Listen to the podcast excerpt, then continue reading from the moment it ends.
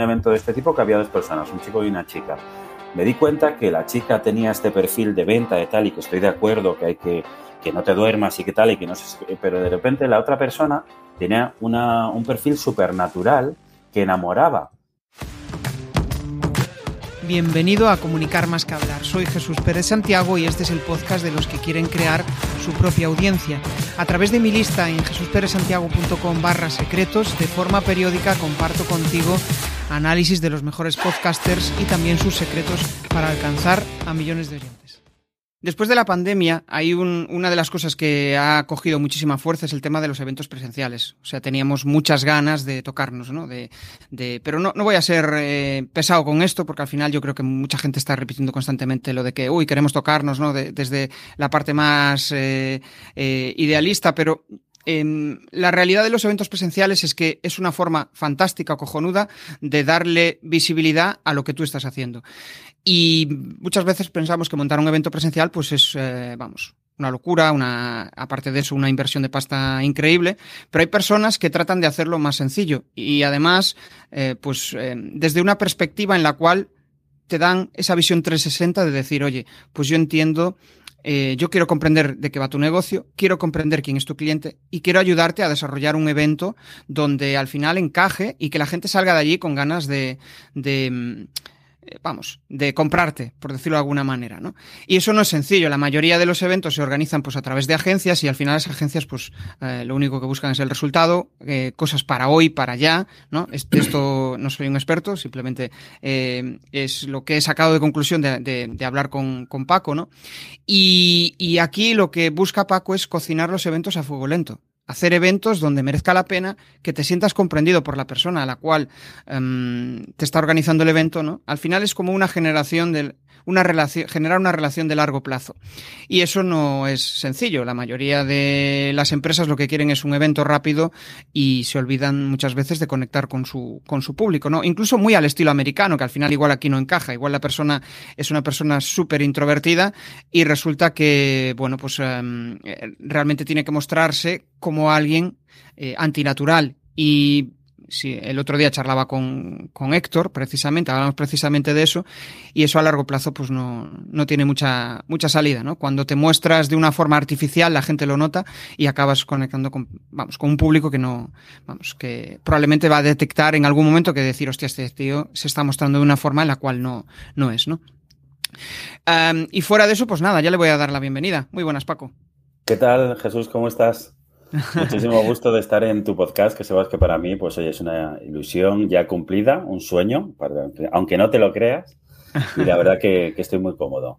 Genial. Bueno, eh, Paco me decía que llevaba tiempo escuchándome, que conoció a través de, una comunidad en la que estábamos. Eh, después, eh, pues me sigue a través de LinkedIn y, bueno, pues ya sabéis que este, este tipo de cosas llenan el ego, ¿no? Al, final, pues es, es, muy guay que haya gente que valora lo que, lo que uno hace. Y esto es otra de las ventajas de, comunicar a través de un podcast, ¿no? Que la, al final le estás susurrando al oído. Esto es algo que repito mucho, pero el hecho de que esa persona te esté escuchando en su mientras va a correr o cuando se va a acostar o mientras está en la ducha, al final pues eh, genera un cierto vínculo, ¿no? Y aunque sea online y nosotros no nos hayamos visto nunca, pues eh, yo siento lo mismo con la mayoría de los podcasters a los cuales escucho, ¿no? Esa, ese, ese, ese, ese punto de decir, joder, qué guay, eh, me volaría hacer lo que, lo que ellos hacen. oye, Paco, tú has empezado en esto del online pues desde hace poco, ¿no? Entonces vamos a, mm, vamos a poner aquí un, poco el, eh, ¿cómo decirlo? La, vamos a sacar la varita mágica y vamos a descubrir cómo, em, de dónde vienes y hacia dónde vas. Entonces, ¿qué dos cosas han pasado para que ahora mismo estés haciendo lo que estás haciendo y aparte de eso seas la persona que eres hoy? De modo resumido. Vale, mira, de manera muy resumida, yo me topé con, el tema del evento presencial pues con 18 años. Con 18 años yo terminé la selectividad, o sea, eh, aprobé muy justito y me apunté en lo que era en ese momento era una diplomatura de turismo. ¿vale? Estaba cerca de Gran Vía, pero vamos, realmente me pasaba más tiempo en la FNAC leyendo que, que estudiando turismo. Y ahí, pues nada, un amigo mío me comentó que si me quería ir con él a, la nieve a hacer un evento. Entonces, de ahí es donde empecé, ya topé, entré, digamos, en, la droga del evento, lo que te produce y todos los que estamos y trabajamos en este mismo sector, eh, sabemos que una vez que lo pruebas ya no lo puedes soltar porque evidentemente es una adicción brutal el concepto de estar fuera, de viajar. No sé si te pasará a ti que cuando coges un avión y te vas a cualquier otra ciudad te sientes como más reforzado, como más con más ganas, ¿no? Pues eso imagínate el día a día de, una vida en vez de meterte en una jornada de trabajo de 10 horas constantes o de 8, lo que sea, ¿no? Entonces, una vez que lo pruebas es muy, muy complicado salir de ello. Pero, ¿qué es lo que pasa? Como realmente esto no, no se estudia, pues al final eh, empecé con 16 añitos, tengo 46, pues me fui forjando al final pues como, como un referente en el sector del evento, lo que se llama project manager, ¿no? Porque no se estudia. Esto es algo que realmente lo que tienes que hacer es mamarlo, mamarlo mucho, mucho, mucho en el terreno, mucho en todas las disciplinas, ¿no? Entonces, bueno, de ahí fue lo que realmente creé mi empresa, que se llama Funky Brain, que tiene 14 años ya, sigue estando todavía en pie, que ya es complicado en, una, en un mundo de tiburones, una empresita creada por, por, tres socios, actualmente solamente estamos dos, y una persona contratada. O sea, imagínate luchar contra, contra los grandes tiburones o las grandes agencias. Pero ¿qué es lo que hicimos? Pues trabajar para ellos, nos dedicamos al sector de la producción y entonces pues éramos la, la, submáscara de la submáscara de la submáscara de la agencia. O sea, lo que pasaba era que en el, en el bolo, como nosotros llamamos al evento, nos encontrábamos siempre los mismos. Lo que pasa es que estabas ahí en el terreno y te dabas cuenta que, estabas subcontratado probablemente por unas cinco agencias. O sea, el salto era brutal de cara al cliente final. En el momento de cuando nos confinaron a todos, pues yo no me, no me metí en el concepto del streaming, al revés, mira, creamos junto con unos, unos, una empresa con la que trabajo mucho, que es Estudios Durero, con una lona publicitaria empezamos a hacer batas y nos dedicamos a, en el momento de confinamiento, saliendo, pues, en un principio a ofrecer las batas de manera gratuita y luego, pues, ya los conseguimos salir un poco en la época en, de flotación en el momento en el que yo no me puse a hacer streaming, porque lo que consideraba era que un streaming para un evento en el momento de, del confinamiento tenías que invertir y el resultado era que era como si estuviésemos en un directo, pero realmente la rentabilidad no era la misma. ¿no? Entonces, en ese momento, pues fue lo que me dio mucho que pensar, me dio mucho a analizar, empecé a conocer este entorno de, del formato digital, del formato de la comunicación, del funnel de ventas y todo este tipo de cosas, hasta que me puse pues un poco con, con la marca personal, ¿no? El darme cuenta que no, que no me gusta, que no me gustaba la, el cómo se estaba haciendo el evento. Entonces, de ahí partió toda esta línea que estás viendo, pues tanto en LinkedIn o con la imagen como pacochousa.es, que es donde estoy dando ese, ese nuevo paradigma al sector del evento presencial.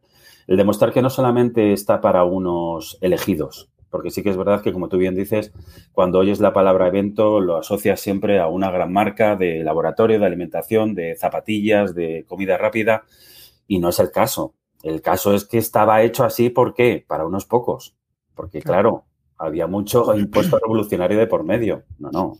Ahora mismo cualquiera puede acceder a, un evento presencial. Esto es como el tema de las obras, ¿no? Al final, cuando contratan la construcción de un gran edificio, pues eh, entra la constructora, que es la que tiene los contactos y, la que le contratan a él, y después, pues va subcontratando a empresillas pequeñas que, que realmente son las que están acaban, o sea, haciendo el trabajo, pero cero contacto con el, con el cliente, ¿no? Y, muchas veces cero contacto con las necesidades del cliente, que eso es eh, quizá lo que, mm, vamos, lo, que creo que eh, vienes tú a resolver, eh, comprender lo que el cliente necesita en el, en el evento. Hablas de que te generaba cierta obsesión los eventos presenciales. explícame eso, o sea, ¿por qué te genera obsesión? No, perdón, adicción los eventos presenciales? Bueno, el, factor realmente de... También te... A ver, ¿a ¿qué es lo que te dedicas a, un evento presencial? O sea, si te dedicas, por ejemplo, a hacer protocolos institucionales en una cabina de traducción, pues entiendo que a lo mejor no tienes la misma motivación, ¿no? Pero claro, date cuenta que eh, yo siempre lo comento, que yo creo que menos competición de mascotas, todo lo demás lo he hecho. Entonces, pues claro, de estar en, con 17 añitos en un en, ahí en ese momento era para una marca, marca de alcohol. En ese momento el alcohol era súper sano porque todos los deportistas llevaban la, la, marca del alcohol y del tabaco, ¿no? Y, y, claro, estabas en campeonatos del mundo de surf, de windsurf, de snowboard, de esquí de baches, de fiestas nocturnas, de luego pasamos al formato de los conciertos haciendo con grandes artistas, tanto nacionales e internacionales. Entonces, claro, ya no solamente lo bonito que se ve de fuera, ¿no? Que es el tema de, joder, qué guay, trabajas en los eventos. Muy poca gente puede aguantar la presión que tiene un evento. Desgraciadamente tengo a mucha gente que no está conmigo por asociación a ictus, a infartos, a enfermedades muy graves, ¿no? Sino que es lo que realmente socialmente te une, ¿no? El, levantarte por la mañana y hacer algo diferente. Eso es lo bonito, ¿vale? Lo que realmente a mí me, quemó y por eso la, nueva marca es porque yo no puedo entender que yo esté, estaba haciendo un evento para una agencia en el cual había 20 personas detrás mirándome que si había algún problema el culpable era yo, ¿no? Entonces, por eso el cambio de línea. ¿Sabes? Es algo, lo que hablabas de la obra, de la constructora, para que lo entiendas, hace 10 años es el formato del fee de la agencia. Digamos, un cliente cuando entra en una agencia paga un fee anual. Con ese fee anual, ¿qué es lo que hace? Que realmente se va a encargar de todas tus campañas publicitarias. Supuestamente solamente van a cobrar de ese margen de fee, pero luego piden comisión a todos los proveedores, ¿vale? Pero ¿qué es lo que pasa? Que antes había un director de cuentas con uso y con razón, una persona que sabía, que tenía conocimiento y causa. Ahora, a día de hoy, y ni mucho menos por meterme con los becarios, porque los pobres salen de la carrera, les venden una superagencia, va el, pobre con su cuadernito y su boli y de repente le llevan a, manejar cinco cuentas. Entonces, claro, ha pasado de ser eh, a la asociación que tú comentas, al Florentino Pérez, que es el que maneja y tiene conocimiento y causa, a que realmente los abuelitos que están en la obra así mirando, esos son los de la agencia ahora. Entonces, bueno, pues ha pasado a ser antiagencia. Claro, realmente, mm, eh, por entrar un poco en este tema, ¿no? que me parece súper interesante, eh, al final las agencias como que, por el modelo de negocio que tienen, mm, necesitan tener pues, a, personal con o sea, personal con, eh, como decirlo, con presupuestos ajustados, porque si no, no, eres rentable, ¿no? Tienes que tener a personas, todo muy procedimentado, todo muy de ABC, que eh, las personas sean fácilmente sustituibles, ¿no? Y, probablemente eh, no, em, o sea, la persona que te lleve la cuenta no va a tener nunca la visión 360, porque está todo tan procedimentado, tan desmenuzado, porque necesitan tenerlo así eh, entiendo, eh, estoy hablando, estoy pensando en alto, ¿no? Entiendo que es un, poco así, ¿no? Y mm, eh, yo entiendo que con ese modelo de negocio en el cual ahora cada vez más está primando lo, humano, lo personal, em, quizá las agencias van a tener que hacer un, cambio radical, ¿no? En el, en el modelo económico. Yo sinceramente le doy muy poca vida a la agencia, ¿sabes? Pero muy poca vida en el caso de, primero, que se levanten las pymes porque realmente, como bien comentas, y además si te fijas, ya lo, has nombrado cuatro veces, pero porque es algo que nos han hecho pensar. 360, ¿por qué? Si no existen las agencias 360, nadie tiene todo. Hay profesionales en el sector del audiovisual, hay profesionales en el sector de la tecnología, hay creativos, hay. Pero eh, ¿te acuerdas que hace pues otros 6, 7 años todo era 360, todos éramos 360? Eso es mentira. Yo realmente, ¿qué es lo que te vendo cuando realmente hacemos tú y yo un evento? Pues yo es decirte, mira, Jesús, yo te voy a hacer lo que es toda la estrategia y creación del proyecto del evento presencial, pero tú vas a facturar directamente con los proveedores. Que luego yo tenga una comisión con los proveedores, como entenderás, es como si soy un comercial de la marca, pero no te va a afectar a ti. En el caso de si tú vas a una agencia, te aseguro que vas a tener probablemente un 60% más que vas a pagar por cada uno de los costes y vas a tener encima vuelvo, pobrecito los becarios, los juniors, vas a tener a un junior que va a ser como el coordinador del proyecto. O sea, alguien que realmente no sabe ni lo que es un micro, ni lo que es una atriz, ni lo que es. O sea, y eso es, eso es lo que realmente considero que, el hilo es muy fino y que va a llegar un momento en que se va a cortar. Pero para eso, ¿qué, tiene que, qué se tiene que hacer? Pues revelarse. Revelarse lo que estamos realmente y los que somos expertos y lo que deberemos pues cobrar por ello, eh, dar ese valor y como bien comentábamos antes, ¿no? Eh, Jesús, ese miedo, ¿no? De, dar el salto y de empezar a decir, oye, yo estoy aquí y valgo, ¿no? Entonces, bueno, si tú estás en tu, en tu silla cómodo y te está contratando la agencia y estás llevándote, pues yo he vivido de ellos durante muchos años, no te voy a decir que no, pero vivía en otro, en otro campo, ¿sabes? Se trabajaba de otra manera. Ahora mismo es que puedes aportarle ideas a la marca, no, no a la marca, perdona, a la agencia, y la agencia, o sea, no, no se para a pensar bajo ningún concepto. Claro, no te sientes escuchado al final, es como que, bueno, y, en tu caso, pues a, ti te gusta eh, no solo ser la mano de obra, sino que también te gusta eh, la parte de la estrategia. Entonces, claro, ahí te, pierdes esa pata y, el, que tú puedas desarrollar el proyecto entero, ¿no? Eh, entiendo que es algo súper chulo. A mí también es la, parte que más me gusta, no solo la parte operativa, sino la parte también de idear la estrategia con el, con el, con el cliente. Vamos a entrar en una parte más de comunicación y, eventos. Yo te escuchaba hablar de que, bueno, pues em, eh, después de la pandemia estuviste en un evento eh, que era muy rollo americano, ¿no? Y, oh. y, hablabas de que la personalidad del organizador influye mucho en ese evento, ¿no? Em, ¿Debe ser diferente un evento para un introvertido que para un extrovertido, por ejemplo? Totalmente. Totalmente. O sea, algo de lo que yo ahora mismo estoy muy en esa línea que comentas es porque me puse durante, estuve durante casi dos meses haciendo un poco I más D a lo que se considera este formato de infoproductor, ¿no? Y lo flipé.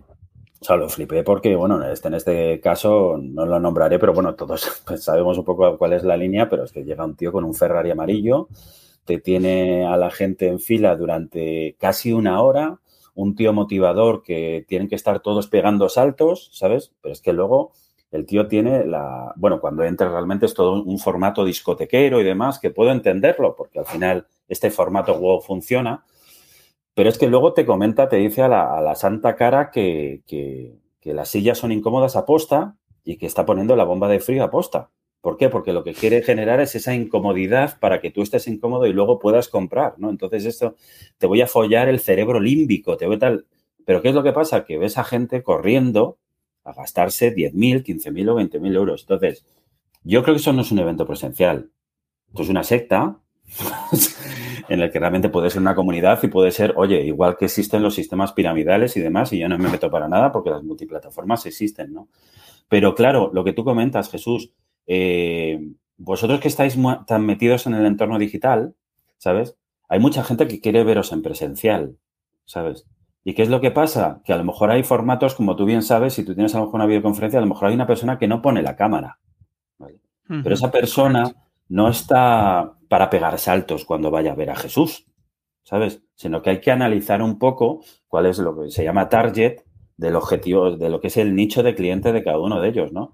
Pero realmente yo considero que, está funcionando y como tú bien sabes, desde que terminó la pandemia, pues el infoproducto se ha disparado. O sea, yo lo, estaba viendo a unos niveles brutales. Yo en su caso estuve también colaborando con una plataforma digital que estaba en un proceso con Borja Vilaseca, que es una persona del autoconocimiento muy parecido al Tony Robbins, y lo comentaba el equipo de Borja, ¿sabes? Que diciendo, sabes que hemos por 10 de lo que hacíamos antes, ¿no? La gente se ha vuelto más cómoda, la gente tiene miedo, la gente, entonces sí que es verdad que el formato podcast, el formato audio funciona, pero es que el mm. presencial es vital.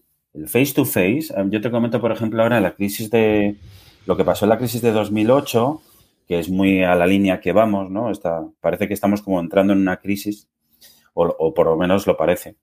Eh, en el 2008 todas las marcas volvieron a salir a la calle, ¿sabes? ¿Por qué? Porque necesitan el cara a cara con el cliente. Necesitan estar en el momento para darte las soluciones a tu problema. Entonces, está claro que el digital está muy bien, ¿sabes? Pero es que el presencial, y lo, vivo mucho con vosotros, porque esta, esto lo tuve también la eh, reunión con Oscar y estoy en un proyecto muy potente que serás de los primeros en saberlo, de una persona que trabaja mucho en digital y que va a salir en presencial, pero de una manera totalmente natural. Estuve en dos o tres eventos de este tipo es que lo flipé, o sea, decía, pero es que esto es un formato americano que en Estados Unidos funciona de puta madre. Aquí no, aquí no es el caso, ¿sabes? Entonces, creo que se puede hacer mucho, pero de diferente manera y sobre todo en un entorno natural. Es cierto, yo he estado en, el año pasado en, varios eventos presenciales y es como muchas veces forzar la máquina, ¿no? El hecho de hacerte mover, el hecho de, vale, está bien, eh, puede incluso engancharte, pero cuando estás durante tres días, eh, ocho horas, en el cual estás, em, vamos, eh, enchufado todo el rato, joder, em, eh, yo, para mí, desde mi punto de vista, creo que ese formato al final se va a desgastar. Y, la tendencia ahora es precisamente hacerlo diferente, hacerlo pues más, más desde la naturalidad. Y aquí en España, pues igual no necesitamos que sea un efecto discotequero, ¿no? o sea, que sea un evento discotequero para, para, para vender. Me parece chulo que, que haya iniciativas como la tuya, ¿no? Donde eh, se muestre los eventos de una forma diferente, no desde un...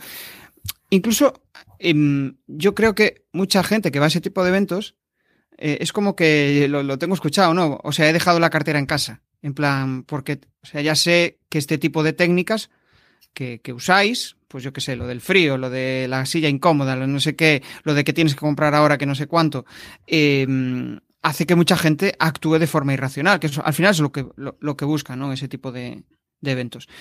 Que considero, y dejo ya de enrollarme, considero que al final también la gente necesita esa sensación de FOMO, esa sensación de que em, o es ahora o es nunca. También a nivel organizativo, si quieres montar una formación y, y, quieres meter a X personas, pues le dices, oye, es que es ahora que empezamos la formación o, o, nunca, ¿no? Si la gente le dejas decidir por sí sola, a los clientes le dejas decidir por sí solos, nunca van a decidir. O, bueno, dependiendo del estado en el que estén, ¿no?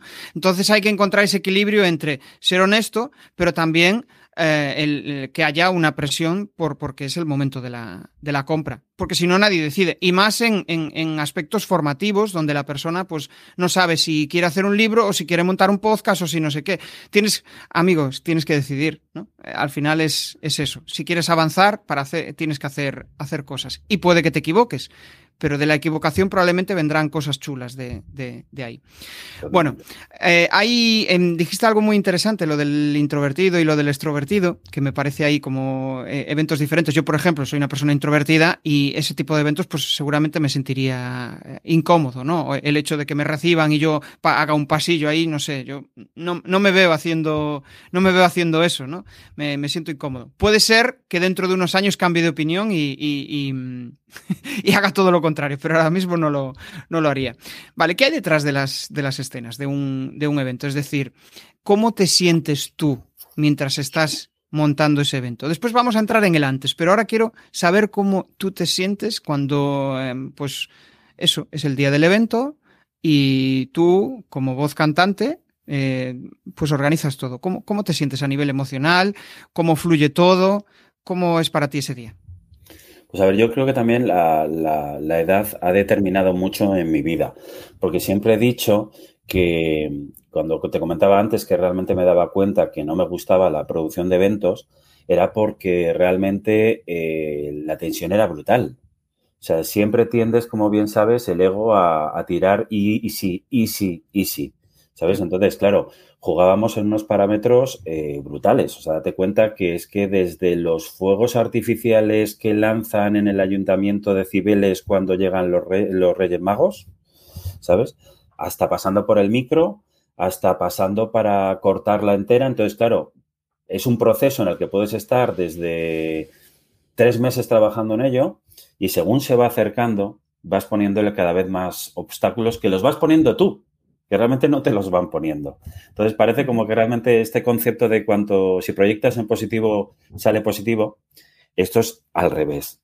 Entonces, durante tantos años, porque date cuenta que no solamente era el backstage de eventos para el Ayuntamiento de Madrid, sino que conciertos con, artistas, eh, competiciones, eh, congresos en el cual tiene que salir eh, desde Tony Nadal, Jesús Callejas, todo este tipo de gente, ¿sabes? No disfrutaba nada.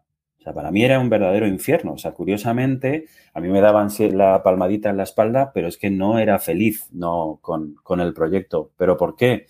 Porque era tal la tensión que al final mm, la enhorabuena no me valía.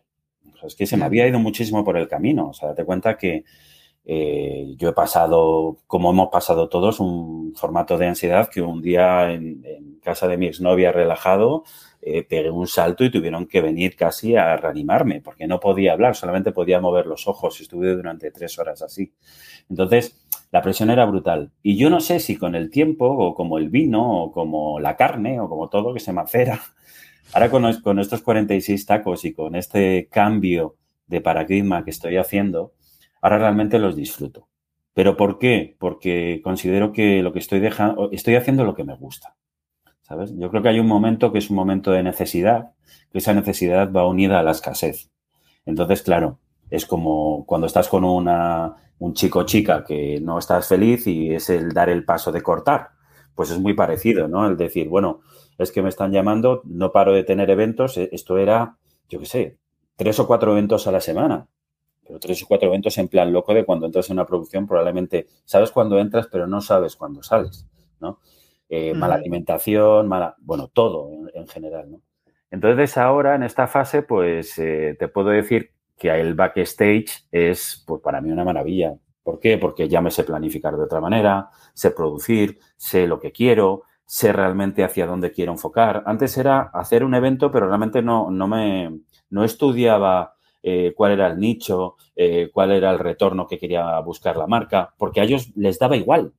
O sea, esto era un momento que era, aquí hay una campaña que es de comunicación y aquí hay, porque esto estamos hablando que el evento era un ticketing alto como vosotros habláis tanto a nivel de tickets, esto estamos hablando que un evento de tres días se podía ir a 70.000 euros, 80.000, 100.000, un millón, ¿vale?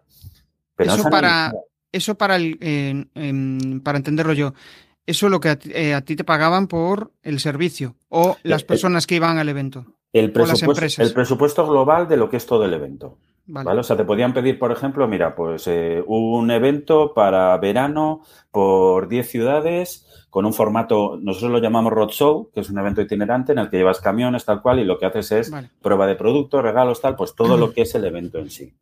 ¿vale? Pues claro, cuando hablabas del tema de producción, ¿qué es lo que pasa? Que ahora yo, no, si no me siento contigo y tú eres el creativo, yo no hago la campaña. Antes, ¿qué pasa? El creativo se le ocurría la idea en la agencia y luego nosotros teníamos que hacer algo que no habíamos estado dentro de la creatividad. Entonces, la creatividad, la creatividad por creatividad no vale para nada. Si lo que necesitas es que todo el equipo esté dentro de ese formato. Entonces, claro, el creativo de agencia tiene un ego brutal.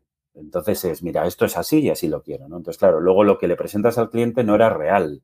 Entonces, por eso te digo que todo iba hilado a cómo, se, cómo era el backstage. Pues dependiendo de, de cómo lo crearon, ¿sabes? Al final puedes estar más o menos motivado. Qué bueno eso. Yo creo que también cuando entras en, esa esfera de eh, perfección, ¿no? De que todo salga bien, que al final todos queremos que las cosas salgan bien, ¿no? Pero cuando llega a ese nivel de estrés, em, incluso, em, no sé, mi, percepción, ¿no? Es como que todo sale demasiado forzado. La gente está em, súper rígida, ¿no? y provoca pues que a la mínima cualquier mini fallo sea tildado igual a veces como un macro fallo, ¿no?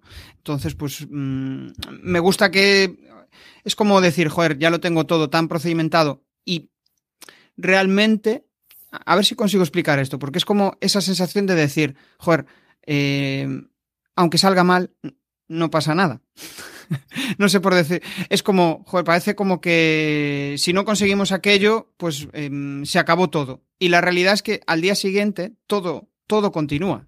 ¿no? Eh, y cuando vas avanzando en la vida, y esto igual así, son así un poco hierbas, ¿no? Como, pero es que cuando vas avanzando en la vida las cosas tienen una importancia relativa.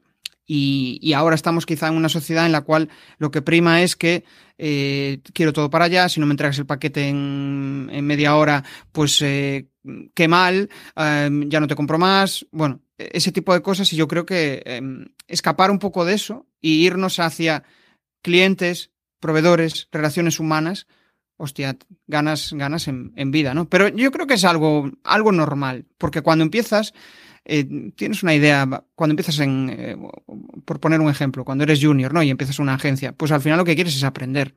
Entonces no estás en la fase aún de decir, bueno, no sé ni hacia dónde quiero ir, quiero, quiero saber dónde estoy bien.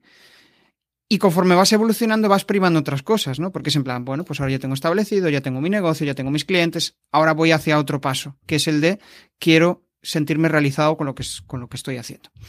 Bueno, que me enrollo, me gusta enrollarme. Si tuvieras que decir ¿cómo es tu cliente ideal?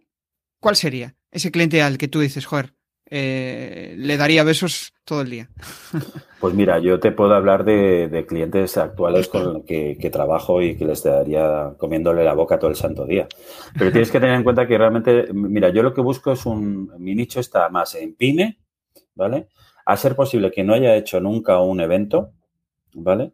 Y que esté en un entorno de una facturación aproximadamente de 100.000 a unos 2, 3 millones de euros, ¿vale? Porque todo lo demás ya entra en la, en, la rueda de la rata, como digo yo, ¿no? En, en, los tiburones blancos que están por ahí todo el rato, ¿sabes? Intentando captar y que realmente están muy viciados desde el principio. Entonces, claro, es muy complicado poder eh, que te preste la atención una persona de marketing que ya de por sí está hiper quemada, porque el problema viene ahí. O sea, el problema viene en que y te dicen, eh, tío, yo gano 1.200 euros ¿vale? Y yo estoy aquí sentado simplemente para que lo que me pasen, hacerlo.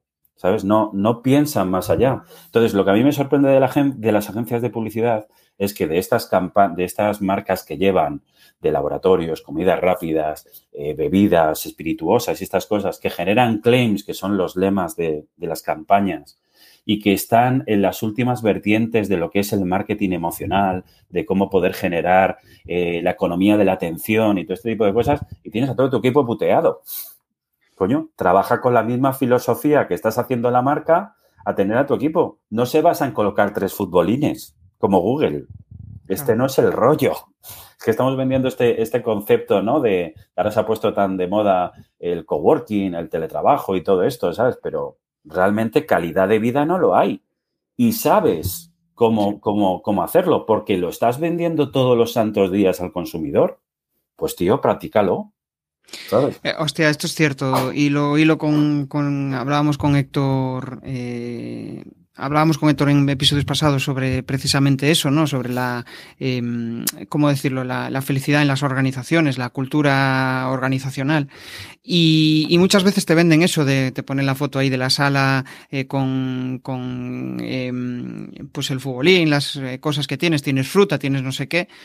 Pero, ¿cómo está a nivel mental esa persona, no? Al final igual está pues hasta aquí de trabajo y, y eh, más presión, más presión, igual está rodeado de personas con las cuales pues están igual que ella y, y, y, no se entiende, ¿no? Cuando la realidad es que si estás en una empresa en la cual te sientes cómodo, vas a rendir mucho más y em, em, em, vas a sentirte realizado, que yo creo que es quizá lo más, lo más importante, ¿no? Aparte de sentirte bien remunerado, que es otra cosa también importante.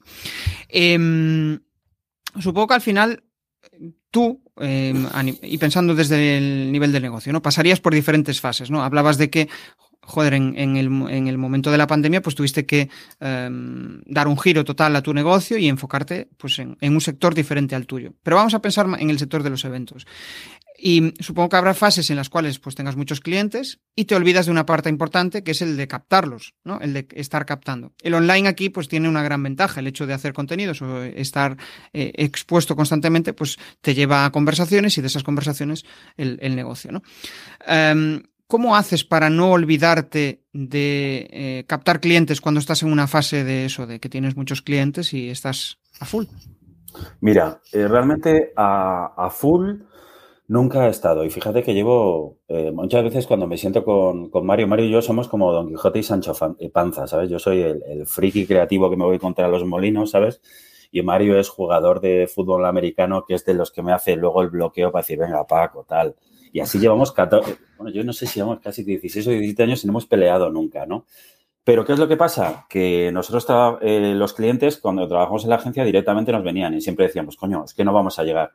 No sé cómo explicártelo, pero al final, como nosotros tenemos también como una especie de, lo llamamos cooperativa, de project managers que trabajamos en conjunto y que nos vamos pasando trabajo entre nosotros, aunque luego esté la agencia de la agencia de la superagencia, ¿no? Entonces, en ese caso nunca he tenido eh, exceso de volumen y no, te, y no tengo activos de ningún tipo, ¿vale? O sea, no, no es como pasa en muchas empresas en el cual eh, cuando viene una crisis o cuando no hay trabajo, claro, como tienen que facturar para seguir pagando esos activos que tienen, pues al final, claro, regalan los precios, tiran los precios, ¿no?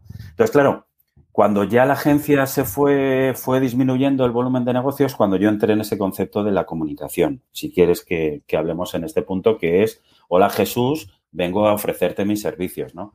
Entonces, ahí es donde arranqué eh, en el momento de, de la pandemia con, con, una serie de procesos que si quieres te los cuento o llevamos el camino de, de la entrevista como, como tú quieras para ver cómo es el cambio o cómo es la captación del cliente actualmente. Eh, podemos entrar después más en la fase de audiencia de cómo haces ese, proceso. Ahora me gustaría saber eh, a nivel mental cómo tú gestionas eso, porque dices, joder, estoy trabajando ahora, no quiero olvidarme de la otra pata, de, buscar clientes. No sé si, em, em, ¿qué sientes en esos, en esos momentos? Perdón, ¿qué sientes en esos momentos o cómo, lo, o cómo lo gestionas? Pues mira, realmente ahora no sé si será porque me estoy haciendo más viejo, pero lo que, y además lo, pongo mucho en el concepto y lo verás en, la, en, la, campaña de 2023 que voy a lanzar, es que realmente lo que estoy buscando es alrededor de unos 10, 15 clientes, no voy a buscar más. ¿Sabes? ¿Por qué? Porque yo hace muchísimos años opté en calidad frente a cantidad. ¿Sabes? O sea, sí que es verdad que Solo me ha faltado llevar un Ferrari amarillo aquí, como, como mi primo, pero, pero me, lo fundía igual. ¿Y qué es lo que pasa? Que encima no he tenido tiempo para mi familia. Tengo un niño de cinco añitos y, Carmen de diez, ¿sabes? Entonces, ahí hice un impasse en el que realmente lo que quiero ser es un artesano. O sea, es como yo creo que vamos a volver en este proceso de digitalización y demás, vamos a volver también a ese concepto artesanal. Entonces, yo lo que quiero vender es al cliente y decir, mira, es que quiero llevarte todas las campañas de todo el año, pero las voy a llevar yo directamente con mi equipo. No voy a estar en ahora no tengo tiempo, ahora tal, o te digo que sí y lo estoy como ocultando porque estoy a la vez trabajando con otro. Esa, esa línea no, no va a ser, ni creo que voy a generar, o sea, lo que quiero es un, ya te digo, tener, tener un, un embudito en el que puedo decir, mira, voy a trabajar con estos clientes y ya está, porque a día de hoy con Funky Brain, que es la, la empresa mía de eventos, tengo el batiburrillo de los trabajos diarios de los, de los servicios. Pero a lo que voy ahora, sobre todo, Jesús, es a crear nuevos modelos de negocio, nuevas líneas, como por ejemplo lo vuestro, ¿no? O sea, te cuento una de las cosas que, comentaba también con Oscar, era la magia de los podcasters, en el que realmente tampoco estudiáis en que eh, menos merchandising y más podcast, ¿sabes? Tiene un poder brutal el tema de lo que hacéis vosotros, ¿no? Entonces, pues lo que comentaba Oscar, ¿por qué no en vez de regalar el típico pelotita de antiestrés, ¿sabes? Le das al cliente pues un USB donde realmente vas a tener un podcast con una entrevista basada en el producto o demás, en el tema del concepto del contenido. Es, es, eh, es, buenísimo eso, lo de... Al final eh, eh, es, no deja de ser un lead magnet en el lenguaje marketingiano, ¿no? Pero mm, le das diferentes formatos y, y, poco hay que inventar en ahí, o sea, o, le das en texto, o le das en físico en papel, o le das en audio, o le das en vídeo. Y ya está. ¿Qué pasa? Tú le das la forma que, consideras. Y de hecho, fíjate, el, otro día, em, una persona que se dedica a, temas de mentalidad, sobre todo, pues ayudar a, em, a empresarios en el tema de, joder, cómo supero estas crisis o cómo, ¿no? Pues uno de sus regalos era una meditación una meditación y, había mucha gente que valoraba eso porque decía, hostia, fíjate, estaba en un momento crítico, he escuchado esa meditación y me ha ayudado. Qué mejor forma de recordar a alguien que esa, ¿no? Entonces, pues eh, puede ser que te compre o puede ser que no, pero ya has quedado ahí en, el, en el record, o sea, en la mente de esa, de esa persona. De hecho, em, em, muy ligado con lo que estábamos hablando, ¿no? José María Yáñez en el chat dice consejos vendo que para mí no tengo. Y yo creo que es una de las claves de, bueno, de la coherencia y de lo que tratamos de mostrar nosotros. ¿no? Otra cosa es que eh, nosotros somos evolución. Yo entiendo así eh, cómo somos como humanos, evolucionamos. Y puede ser que dentro de unos años pensemos pues de una forma diferente o complementaria a, lo a cómo pensamos ahora. Pero conforme somos ahora, sí que tratamos de ser coherentes con, con, lo, que estamos, con lo que estamos haciendo, ¿no? Y si yo digo que, joder, eh, primo la, comunicación natural, no puede ser que em, esté hablando de una forma hiper mega profesional que, no me salga, que no me salga a mí, ¿no? Em, Jesús, ¿sabes lo que pasa? En este caso, que lo has comentado varias veces, la naturalidad la importancia que tiene y te habrá pasado a ti, que evidentemente a lo mejor tú empezaste con un podcast a lo mejor más rígido, con una manera tal, y eso me ha pasado a mí en el aspecto de, por ejemplo, en un evento, estoy en un evento de este tipo que había dos personas, un chico y una chica. Me di cuenta que la chica tenía este perfil de venta de tal y que estoy de acuerdo que hay que que no te duermas y que tal y que no sé, pero de repente la otra persona tenía una, un perfil supernatural que enamoraba con su gancho a esa persona que realmente lo que quería era algo más natural. Yo lo mismo lo he vivido también en las publicaciones que hago, por ejemplo, en LinkedIn. Empecé así rígido y ahora que hablo, hablo incluso hasta de mí y de cómo me encuentro y de cómo tal. Entonces, lo que tú comentas es lo que pasa ahora. Yo cuando eh, tengo una reunión con un cliente y me dice, tengo media hora y ahora no puedo tal. O sea, me da una pereza brutal. O sea, es decir, chico, olvídate, si es que yo no quiero trabajar contigo. es una de las frases que utilizo mucho porque es, no, no, a ver, despreocúpate. Si, si proveedores vas a tener a, a, cascoporro. Yo en mi proceso ahora mismo no quiero tener un cliente como tú, porque si va a ser un tete a tete como estamos teniendo tú y yo, y nos vamos a conocer y quiero conocer tu producto, que es lo que más amas, Jesús, y me dices que tienes 15 minutos o 20 minutos, olvídate. O sea, no, no soy yo. Entonces yo creo que esa naturalidad es un nuevo paradigma, digamos, que poco a poco estamos cosechando una serie de personas. Sí, sí, no, no, todo el mundo predica. Y si sales fuera de nuestro círculo habitual de podcasting, eh, pues se tergiversa. Incluso los nuevos formatos de, de video podcast con famosos y demás no tienen nada que ver con el formato tradicional de podcast, donde se buscan conversaciones naturales, donde eh, pues eso, um, fluir, ¿no? Eh, soltar aquellas cosas que probablemente pues muchas personas no estarían dispuestas a decirlas en, en directo, ¿no? El, hablar de tu, de cómo te sientes y, y, al final yo creo que es lo que valora la gente, ¿no? Que escuchen, escuchar eso y decir, joder, fíjate, esta persona se ha sentido así durante todo este proceso, yo estaba centrado en el cómo se hace, voy a hacerlo así, pero me he olvidado de, de, de que él también lo ha pasado mal al principio y le ha costado hacer esto de esta forma, ¿no? Entonces, pues um, yo creo que deberíamos centrarnos más, por, por, lo menos es lo que yo intento con el programa, ¿no? Centrarnos más en el cómo se siente más que en el cómo se hace, porque el, el cómo se hace te lo puede contar cualquiera. Y estoy contigo en lo que, en lo de, eh, en las relaciones a, a, fuego lento, ¿no? Eh, yo soy una persona que prefiero tener cinco relaciones de calidad que tener 20 y, y no está, y, no comunicarnos, ¿no? O sea, es como, vale, eh, simplemente vas a por la pasta, por decirlo de alguna manera, y no tanto a, por conectar por valores. Y esto lo ligo con algo que es muy habitual, que es eh, porque a veces compras el pan donde lo compras, o porque a veces, eh, igual por 20 céntimos o por 30 céntimos, te, te compras otra barra de pan porque, joder, pues igual has charlado con esa persona, eh, o en la farmacia, a mí me sucede. Eh, el, el, el, hecho de ir a la farmacia y sentirte cómodo allí, pues hace que el efecto precio eh, disminuya. Y eso que hay diferencias de precio entre, entre farmacias, ¿no? Pero es el hecho de la persona. Y en el online es lo mismo. Al final, si tú te vas a sentar con alguien, pues también quieres estar conectado. Y sobre todo, yo creo que aquí la clave es sentir que no te está engañando, ¿no? Que no te está tratando de entruchar algo porque al final eso se, se, se, vamos, se nota. Y, y Walker Tello dice en el chat que mm, precisamente eh, yo creo que es lo, lo, importante, no ser coherente entre tus acciones con lo que, con lo que predicas. Y podremos equivocarnos, ¿eh? porque yo seguramente en todo este proceso me he equivocado, pero también ahí está nuestra capacidad de admitir el error, que eso tampoco es sencillo, ¿eh? es, es, es difícil, ¿no? Mucho y, ego, y yo cuando... Sí. sí, sí, es, es cierto. Eh, ¿Para quién crees que no es un evento presencial? Wow. Pues para alguien que quiere, que quiere mostrar algo malo. es a, a, lo único que te puedo decir, porque es que realmente date cuenta que es que el evento es diario. El evento ya no solamente es el presencial, es que tú cuando salgas del micro vas a estar haciendo eventos, sea con tu hija, uh -huh. sea con cualquier cosa que vayas a hacer a lo largo del día, ¿no? Entonces, ¿qué es lo que pasa? Que es que también ahí le tenemos que pegar un giro a, qué es lo que ha sido un evento presencial hasta ahora. Entonces, como estamos en un formato de cambio, hay que cambiar ese formato de evento.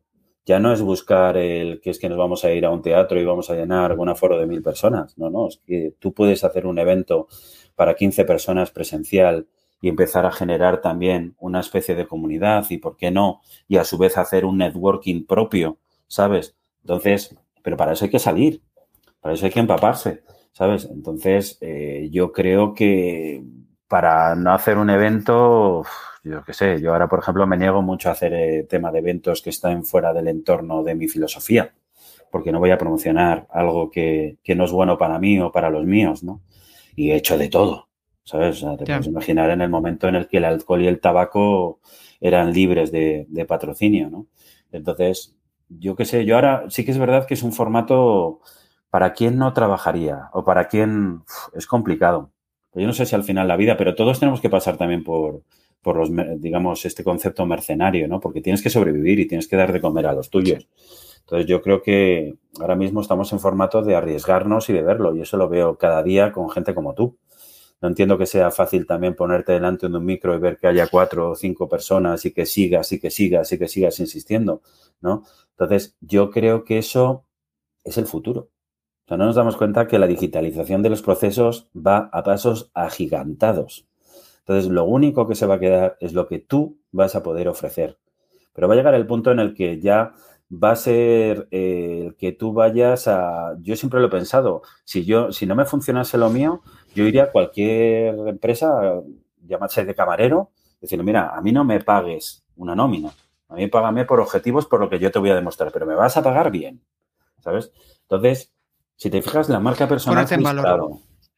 Ahí está el, tener la autoestima y el ponerte en valor, ¿no? que al final es, es clave. Y también depende de, tu nivel, de tu estado emocional, de cómo estés en ese momento. En función de eso, pues vas a demostrar más o menos necesidad y, y depende Em, decías tú, no, joder, en el momento, en el pasado acepté determinadas cosas que igual ahora no, aceptaría. Es el aprendizaje también del, camino, ¿no? Y yo creo que em, cuando eres eh, autónomo o empresario, eh, siempre hay ese miedo a veces de pensar, joder, ¿y si, y si no acepto a este cliente? ¿Qué, puede sucederme? ¿no? O sea, esa, esa sensación de pensar, joder, no voy a tener clientes. En algún momento no voy a tener clientes. Em, sientes eso? ¿Cómo, ¿Cómo, gestionas tú esa, esa, emoción? Pues igual que tú, desde el pánico. mira, esta, esta mañana, antes de arrancar contigo, que se lo estaba comentando a mi mujer, digo, oye, qué puntazo que me voy a sentar con Jesús, que te vuelvo a repetir, que me encanta estar sentado contigo. Le decía, joder, llega la fase de pánico del comienzo de año.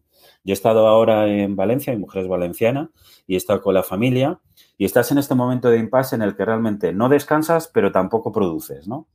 Y es ese momento de nerviosismo de decir, joder, otra vez lo mismo, otra vez a seguir luchando, otra vez a... Entonces yo creo que, lo que hay que hacer es eh, reinventarse constantemente. Aunque estés en un puesto fijo. O sea, si estés en un puesto fijo, montate una película, eh, un guion. O sea, yo qué sé, de repente vas a llegar y vas a ser un vaquero en tu empresa, ¿no? Pero es que creo que es súper vital porque ahora mismo eh, la empresa está muy malita, Jesús está enferma. O sea, yo hay algo que, hablo mucho en el audio class de, mi página web, que es el síndrome de burnout, en el que realmente la peña se está yendo de la empresa sin trabajo. O sea, la última vez que vi en Estados Unidos, no sé si eran un millón y medio de personas que lo han dejado. Yo conozco casos reales de gente que tiene muy buen sueldo, que está muy bien posicionado en su trabajo, pero que ya no puede más. O sea, que están todos, los psicólogos están a tope. Sí. Entonces, yo no sé, evidentemente cambia algo, porque realmente si luego te tomas una cerveza con él y te pones a hablar de qué es lo que le gustaría, todos tenemos un valor. ¿Que hay que correr el riesgo? Sí, pero estamos corriendo día a día. Yo creo que nadie nos estamos corriendo ni... Es tal cual, y ahí yo creo que es donde está la oportunidad de, personas como nosotros, ¿no? Lo que dices tú, picando piedra, eh, desarrollando nuevos sectores de negocio, eh, desde el online, no olvidando desde el presencial, yo creo que la unicanalidad aquí es clave. O sea, si PC Componentes se originó, em, empezó en el online, pero ahora tiene tiendas físicas, tiene sentido. O sea, no, no olvidarnos del presencial. Pero el online quizá es la ventana para abrirte al mundo y después desarrollar otras cosas, ¿no? Pero eh, hay una cosa que esas dos cosas, Jesús, perdona, que es como el concepto fisiodigital, que no sé si lo conoces. Y en este caso, pues el Dimas Jimeno, expresidente del Corte Inglés, actualmente eh, propietario de WOW, que yo he hecho varios eventos allí en el edificio de WOW de Gran Vía, une ese concepto de fisiodigital. O sea, tiene clarísimo que todo el mundo puede comprar en Internet, pero todo el mundo va a probárselo. Entonces, ¿está claro que Amazon y estas grandes plataformas están? Sí, y quien no compra es porque realmente no vive en este mundo. O sea, no, yo no, conozco a nadie que diga, no, yo no compro. No, sí compras, tío, todos compramos. Pero ¿qué es lo que pasa? Que lo que no tienes es recurrencia, ¿sabes? Pero hemos llegado al punto que es que si a ti te falta un cable en casa, es que estás comprando un cable de dos euros. Chato, baja para abajo.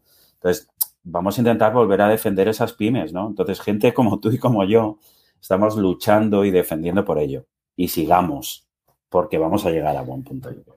Claro, ¿no? Y ahí, y, en caso de que no llegues, te vas a acercar. Y probablemente eso te dé una idea para salir hacia otro lado. Y ligándolo con, el tema que decías de, de, los trabajadores, ¿no? Ese síndrome del burnout, quemados, yo creo que tiene mucho sentido y, creo que últimamente ha crecido muchísimo el hecho de que estás trabajando en una empresa, pero fuera de eso tienes esa parte tuya de desarrollar tus propios proyectos o hacer aquellas cosas que te, que te llenan. Al final tratas de, bueno, de evitar el, hecho de estar amargado en una, en una empresa, ¿no? Puedes ver, puedes ver el, simplemente el trabajar en una empresa como una monetización pura y dura y después fuera de ahí es ese dinero que te permita desarrollar tus, tus propios proyectos o llegar a otro, a otro tipo de empresas que sí, donde, te puedas sentir valorado, que existen, ¿eh? existen.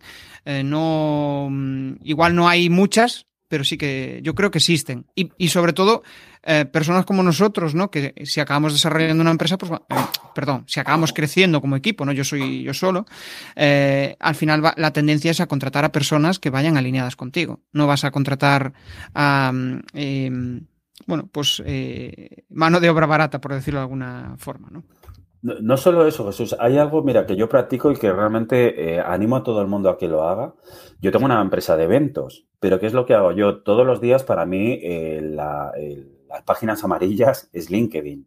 Entonces, yo todos los días entro, veo un perfil que no tiene que ver nada con el evento y me pongo en contacto con él. ¿Y qué le ofrezco? Te pongo, por ejemplo, un caso. Hace dos semanas, una empresa de cinco coquitos de veintitantos años que se llama Cibersia, que están en el mundo este del metaverso y todo este tipo de cosas. Me puse en contacto con ellos y que estamos como eh, aterrizando lo que es el formato digital en el presencial, con acciones presenciales.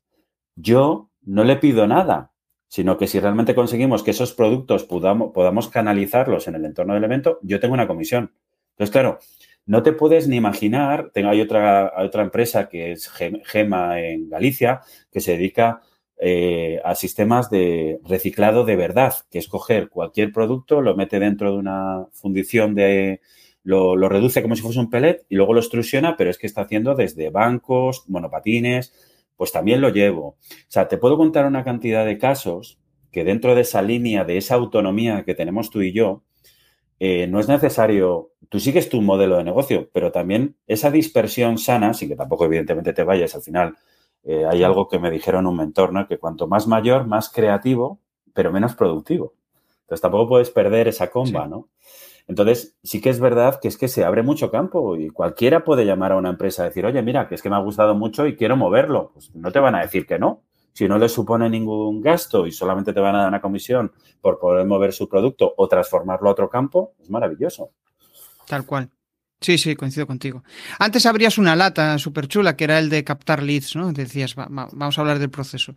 No me interesa tanto el proceso, sino conocer la, principal clave, ¿no? Para captar leads desde el presencial, eh, perdón, desde el online para conseguir, pues eso, eh, tener clientes para, para, tu, para tu empresa y para gestionar eventos presenciales. ¿no? ¿Cuál es la principal clave? Y mm, si quieres citar un poco el flujo, pues eh, cítalo de una forma así breve.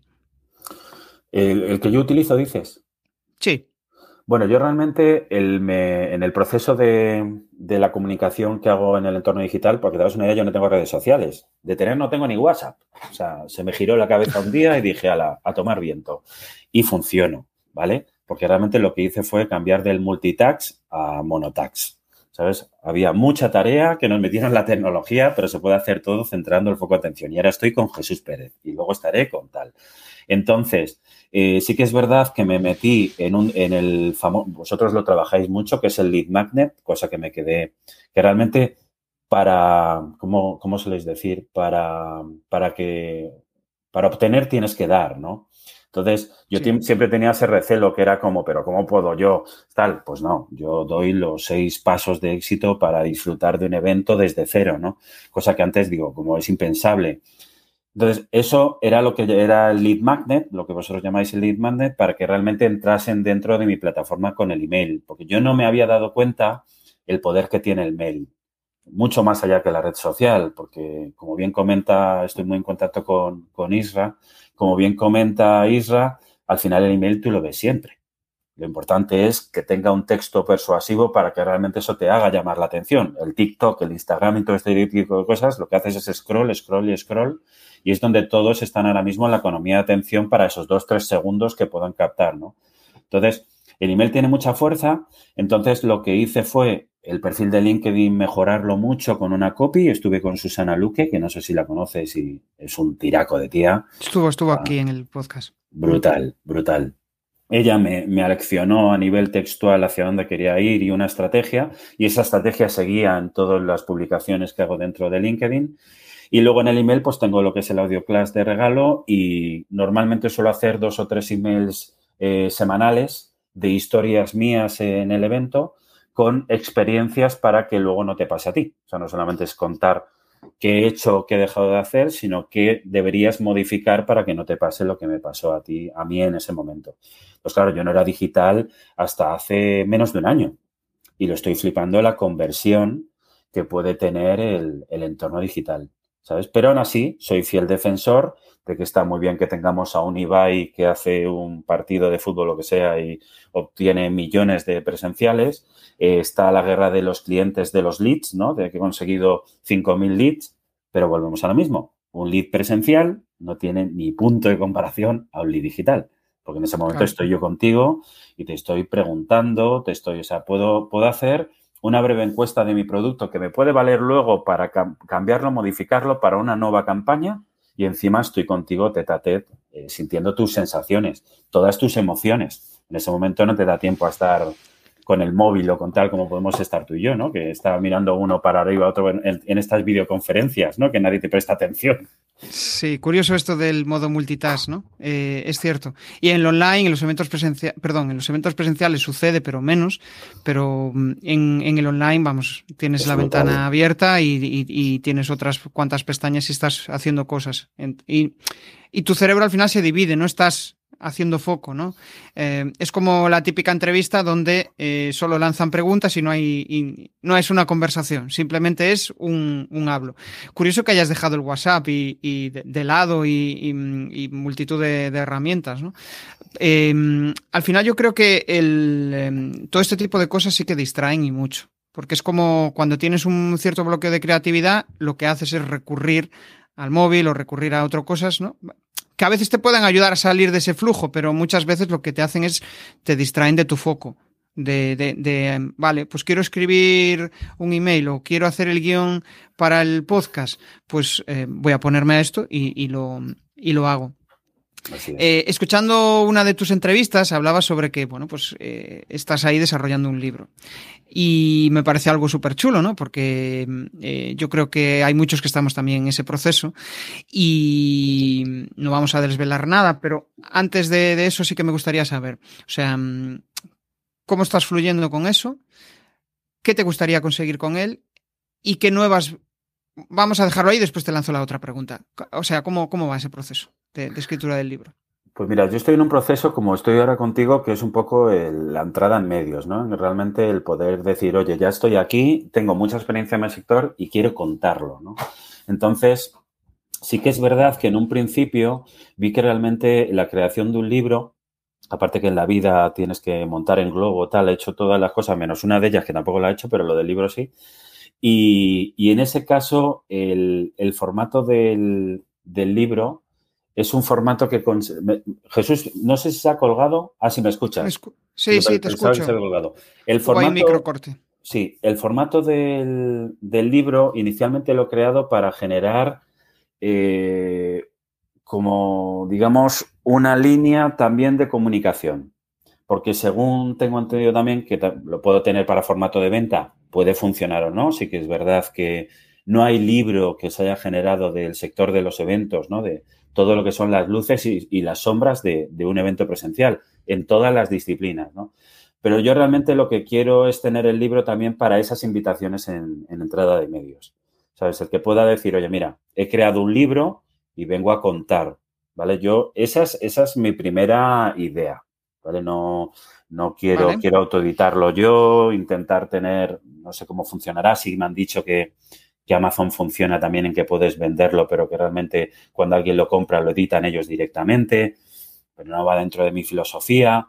Entonces, inicialmente lo del libro ya te digo que es un poco más para eso, para poder generar más, ser más líder en el entorno del evento. Eh, Esto es, eh, yo, creo que es como, mm, em, eh, como los eventos presenciales, ¿no? El, el, hecho de hacer un evento presencial, pues ya te pone en una esfera que la mayoría igual de los infoproductores no ha sido capaz de realizar o el hecho de hacer un podcast pues te sitúa en una determinada posición porque estás comunicando eh, a través de la voz, a través del vídeo y hay mucha gente que tiene muchísimos bloqueos para, para poder hacer este tipo de cosas, ¿no? Y el hecho de, tener un libro pues también es un, es un punto de bloqueo importante y que te, que te diferencia. Sí, es, es algo que, mm, eh, ¿cómo decirlo? estás llegando a una audiencia que probablemente no podrías llegar a través de otro tipo de medios como puede ser redes sociales, ¿no? Estás llegando pues a un eh, más mainstream, ¿no? Por decirlo de alguna manera, un público más, eh, más generalista. Eh, te preguntaba antes, aparte del libro, ¿qué nuevas vías estás explorando para dar visibilidad a tu negocio? Pues mira, estoy creando ahora un proyecto muy poderoso que, lo que te digo, yo creo que en menos de a media, yo sobre el día 20 de 2021, si me lo permite el sheriff, sobre el 20-21 de enero será noticia un, nuevo paradigma de cómo un, un gran referente en el entorno del digital, ¿sabes? Entra a la línea del evento pero de manera natural y haciendo algo totalmente diferente a este formato que he estado viendo eh, a nivel de, infoproductor. Eh, luego también estoy en un, en un trabajo con, esta, con estos chicos, como te comenté, en cómo poder eh, generar ese equilibrio entre el digital y el presencial. Y puede ser chulísimo, ¿sabes? Y yo creo que lo vamos a lanzar en el Metacongress que se va a celebrar a finales de marzo en, en la nave en Villaverde, Madrid. Y ahí lo bueno es que voy a estar rodeado de startups y de todo el entorno digital y ahí va a estar Paquito con su presencial y dando a entender que puede existir ese equilibrio, ¿sabes? Que es que nos parece, si te fijas, que últimamente es sí o no, blanco o negro. Ya no existe el gris, ya no existe una reflexión, ya no existe un debate. Entonces, es a lo que me gustaría volver. Bajo ningún concepto voy a poner a parir a lo digital. Lo digital está muy bien y funciona. Sí, sí, sí. Coincido contigo. La vida, la vida no es blanco-negro, sino que a veces eh, está más en el depende, ¿no? Mm, precisamente eh, esto y esto lo llevo, a, o sea, yo lo explico de una manera bastante radical y es mañana pueden, puedes morirte. O sea, entonces, más depende que eso, yo creo que es la, la clave, ¿no? Y el hecho de, mm, pues, reflexionar, parar, con esto no quito que haya que tener acción, que yo creo que es la clave principal. Hay que hacer para conseguir cosas. Pero también, pues, el hecho de mm, reflexionar y, y, y, a veces debatir porque mm, eh, no solo con las personas con las que estamos alineados en pensamientos vamos a conectar. Yo creo que muchas veces conectamos más con gente que nos complementa, porque nos da una visión diferente de lo que estamos haciendo. Y, el otro día decía, mm, eh, no, recuerdo quién entrevisté en el podcast, que decía, joder, eh, mi mujer me decía, em, bueno, de este tío ya estaba escuchando un podcast y dice, de este tío ya aprendí todo lo suficiente. voy a, voy a por otra, a por otra persona. somos así. Al final, cuando ya hemos extraído aquello que queríamos de alguien, pues eh, queremos más, ¿no? Queremos evolucionar y no siempre vamos a estar conectados a una forma de, comunicar. Vamos evolucionando. Cuando ya hemos conseguido un reto, pues vamos a por el, a por el siguiente. Eh, ligándolo con esto, ¿qué cuestiones te gustaría a ti mejorar? Y que ya estamos llegando a la fase final, pero vamos a entrar ahora más en una fase de mentalidad. ¿Qué sería la cuestión a ti que más te gustaría mejorar? Mira, lo que me gustaría mejorar, y creo que estoy en la barrera en la que lo estoy pasando, que es el síndrome del impostor, que es el que realmente todos hemos pasado, ¿no? Que, llega el momento en el que, lo que te comentaba antes Jesús, en un proceso en el que yo, eh, hasta el día de hoy, fíjate, yo creo que contigo es la, de, las primeras veces que lo digo así de viva voce, yo cobro por mi trabajo, ¿vale? Eso es una verdadera locura en mi sector. Tú puedes hablar con cualquiera de mi sector y te dice, va, Paco, de puta madre, porque eso tiene que ser así, venga, lo hacemos. Y de coña, que si no, yo no facturo, ¿sabes? Entonces, claro, tú date cuenta que en mi sector este es un proceso muy potente, muy poderoso. Y hasta que haya un cliente que se dé cuenta, que diga, coño, es que este tío me cobra, ¿por qué? Porque realmente me va a aportar un, un elemento de valor, algo muy poderoso. ¿Vale? Pero que no solamente eso, sino que es que luego lo mío es tan sencillo como decir, oye, ¿Que tú quieres que te haga un presupuesto? Venga, el valor del presupuesto es este, pero si luego haces la acción yo te lo descuento. Pero lo que no puede ser es que yo te dé algo que luego tú lo puedas utilizar. Entonces, es reforzar mi, mi, ego y mi valía en este concepto, ¿vale? Porque date cuenta que estoy solito, o sea, soy una cosita muy pequeñita frente a todos los demás que, que ofrecen todo de manera gratuita desde el principio, pero desde el principio que se creó el tema de los eventos, ¿sabes? O sea, que es que es tremendo, nadie cobra. Y a cualquiera hice una encuesta en LinkedIn la última vez y era un 83% que pensaba que tenían que pasar presupuesto. Pero no había comentarios, curiosamente, ¿sabes? ¿Por qué? Porque es que no quieres ni que... Esto es como, como en este mundillo que sabes que si tienes, eres o negacionista o lo otro tal, tienes que callarte. Esto es lo mismo. Esto es decir, o sea, yo eh, lo cogí mucho del concepto de la abundancia, vuelvo a repetir, este hombre que sabes que Israel es de los de yo cobro esto, mañana no te duermas porque tal y por qué, pues mira, por esto, por esto y por esto, ¿no? Entonces, claro, es muy complicado. Entonces, quiero este año, pues oye, que, se me pueda valorar realmente y que yo y que puedas entender que yo te cobro por mi trabajo, claro que sí.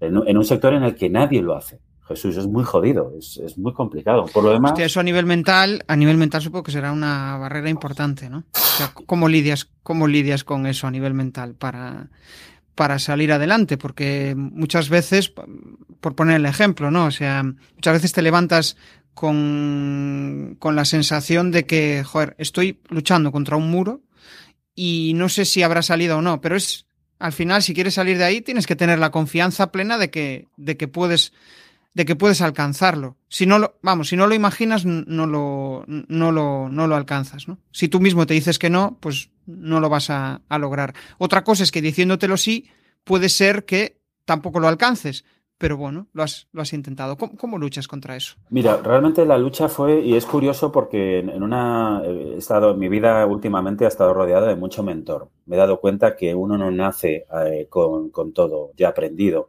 sino que tiene, te, van a, te van a enseñar, pero es que no solamente te van a enseñar, es que vas a, vas a tener que darte cuenta que te has equivocado muchas veces. ¿Vale? Por lo tanto, por eso siempre repito lo del tema del ego, ¿no? Cuando te das cuenta que te estabas equivocando. Y en ese caso, una mentoría con Ina Firum, que es una, un crack en el formato de ventas, me decía, oye Paco, pero tú cuando pasas el presupuesto, ¿realmente a ti el cliente te lo pide que se lo hagas de manera gratuita? No, pero es que eh, todos lo hacemos, pero, todos lo hacemos. Yo tengo claro que cuando en mi casa se jode una tubería, el fontanero viene y me cobra la visita. ¿eh? O sea que hay muchos sectores, o un abogado, o un ingeniero, hay muchos sectores que lo cobran, ¿no? Entonces, yo creo que ese es el proceso ahora mismo más, más duro, pero que me está funcionando, Jesús. O sea, tengo ya siete clientes captados de ticket alto y es que no han preguntado ningún concepto y están consiguiendo mucho más impacto visual, eh, están reduciendo un 45% los costes en sus campañas. Ese es el cliente que yo quiero. Entonces, claro, ya tengo establecido y puedo aguantar durante todo el año ya con estos clientes. ¿Qué quiero? Seis, siete más. Punto y pelota. Por eso no es una guerra que sea diaria, ¿sabes? Ya lo estoy consiguiendo. Te entiendo. Yo creo que ahí, em, en todo este proceso ¿no? de, ir sembrando, em, nuestras propias ideas irracionales a veces nos hacen pensar en función de lo que sucede en nuestro sector o lo que sucede en nuestro día a día, pensamos que los demás van a pensar eso de, nuestro negocio, ¿no? Eh, te decía fuera de charla, en plan, cuando vas a comprar una cocina, em, yo no sabía que me hacían el, eh, digamos, el proyecto gratis y después eh, si quería contrataba o no la cocina. Yo asumía que igual pues me iban a cobrar algo por, por hacer ese, ese proyecto, ¿no? Pero la realidad es que todo Dios te lo hace gratis, excepto uno una persona, una empresa del online que sí que, que sí que cobra, ¿no? Y lo curioso es que valoras más a ese que te, que te cobra, porque dices, joder, me va a hacer un proyecto a mi medida. No va a enchufarme aquellos muebles que él quiere o aquellos muebles que le salen más rentables, sino que lo que va a haber es un proyecto en el cual eh, esté alineado con lo que yo, con lo que yo necesito. Y, y es difícil a veces eh, em, no me sale la palabra, eh, desarraigarse de tu, tu, propia realidad, de lo que tú entiendes que el cliente va a entender, ¿no? Em, ya no solo eso, Jesús, es que además en muchas ocasiones, y esto sí que lo he demostrado con el tiempo, es que cuando tú haces una propuesta económica, eh, sin valorar, ¿vale? a mí me ha llegado puntos lo que te comentaba antes de, entrar en directo, que te llegan y te dicen, oye, quiero un evento de seis ciudades, en playas, en tal, y se lo hacíamos directamente. Pero a lo mejor no tenías, no obtenías respuesta de ese cliente nunca. Ahora que pasas una, una remuneración del presupuesto, que puede ser desde 100 euros a 3.000, 5.000, te contestan y le ponen interés. ¿Por qué? Porque están pagando. Entonces, es que es curioso que no solamente es que tú eh, obtienes un beneficio por tu tiempo, sino que además el cliente le presta mucha más atención porque está pagando por ello. ¿Sabes? Eh, cuando pagas por algo te implicas más. Cuando.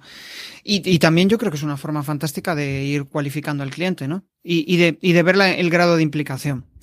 Porque mm, una de las cosas que más valoramos cuando trabajas es que sientas que tu cliente valora tu trabajo. Y cuando realmente solo eres mano de obra, pues em, llega un momento que tienes una mini crisis, no sabes por qué, y dices, pero ¿por qué me pasa esto? ¿no? Y, lo más probable es que pues eh, la burbuja que has creado pues no, no te sientas lo, suficientemente valorado. Y yo creo que aquí es la clave principal de, de, cualquier negocio, ¿no? El estar rodeado de personas con las cuales eh, sientas que te están acompañando en ese camino. Yo por lo menos es una de las cosas que más, que más valoro, ¿no? El tener conversaciones de calidad, el poder disfrutar de tus clientes, eh, es, es la leche. Habrá momentos en los que no puedas hacerlo, habrá otros que sí, pero yo creo que si ya tienes como propósito eso, te vas a poder acercar a. Mira, hay un tema muy bonito, Jesús, perdona que te corte, que me pasó hace dos meses, que fue que una empresa se puso en contacto conmigo para un presupuesto de un stand sostenible. Yo le pasé el presupuesto y el tío tuvo la santa jeta de mandar a todos en copia, a todos los proveedores a los cuales les había pedido el presupuesto, el, el estimado señores, no sé qué tal, el presupuesto, pero el presupuesto no tiene que ascender de 10.000 euros o algo así fue una pasada, porque todos, el 100% de los proveedores, le contestó. Y le dijo, no cuentes conmigo bajo ningún concepto. Tienes grandes profesionales en este email que estás mandando a todos en copia, por lo tanto, yo no quiero trabajar contigo. Ahí es donde realmente ves esa unión en el cual dices, todos vamos por el mismo camino, ¿sabes?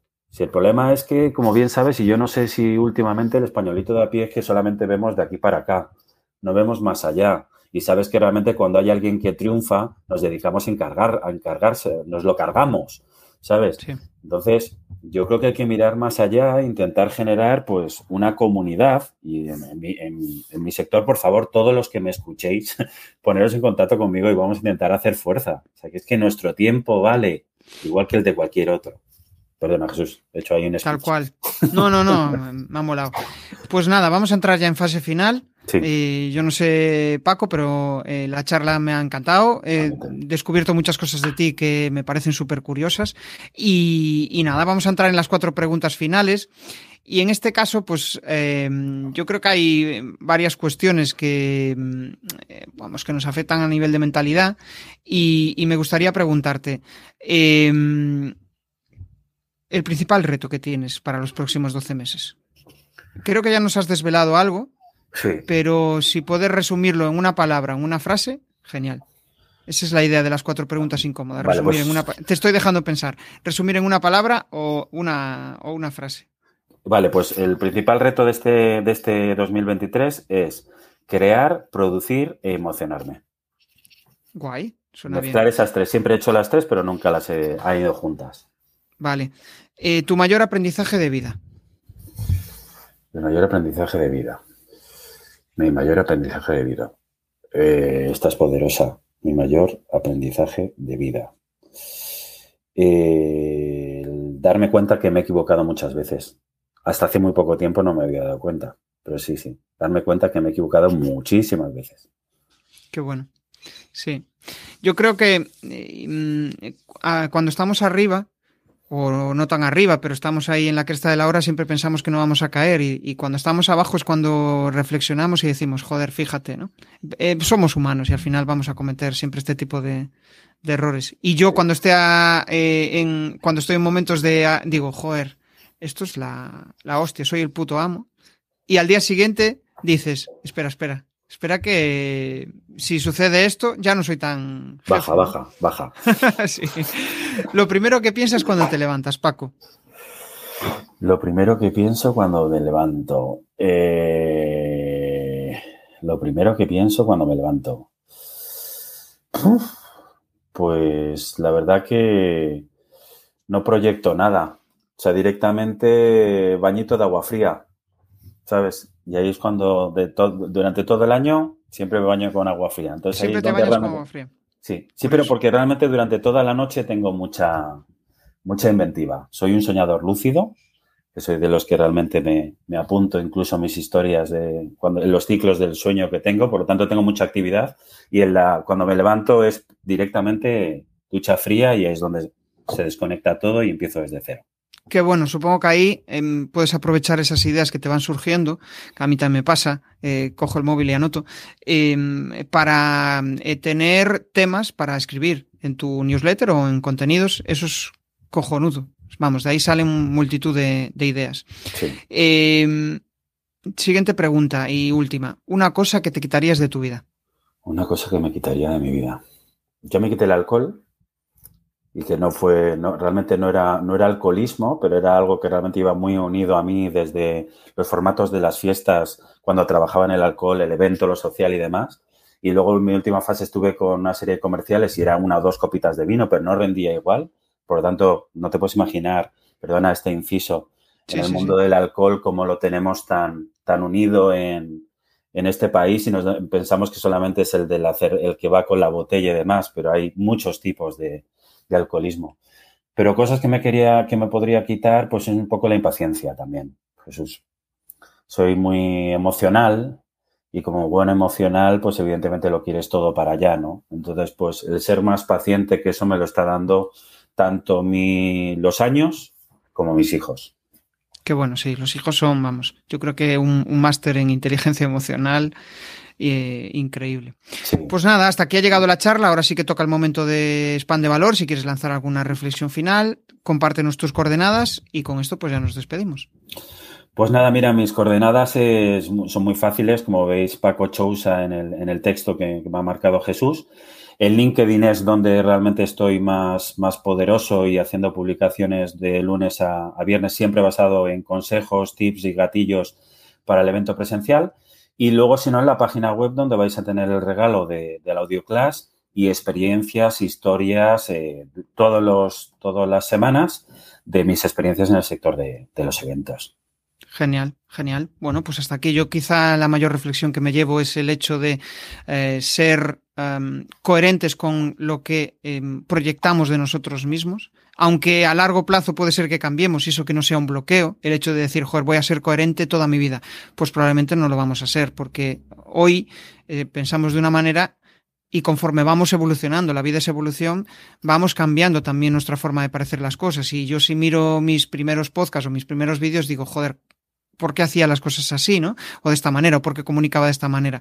Pero es que la vida es aprendizaje. Cuando comprendes eso, pues yo creo que te tomas las cosas menos a la, a la tremenda y, lo que buscas es eh, más eh, evolucionar que, eh, que el hecho de estar rígido y, y, pensar que todo va a salir.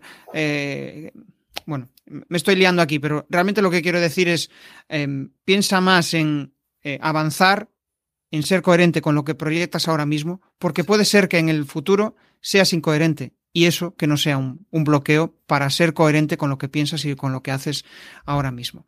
Y con esta reflexión final y un abrazo y un saludo a los que habéis estado aquí en el, en el chat eh, acompañándonos durante toda la charla, a José María, a, eh, no quiero olvidarme de nadie, a Walker, a Xavi, eh, multitud de personas que habéis estado aquí, pues os mando un abrazo, un saludo y feliz año.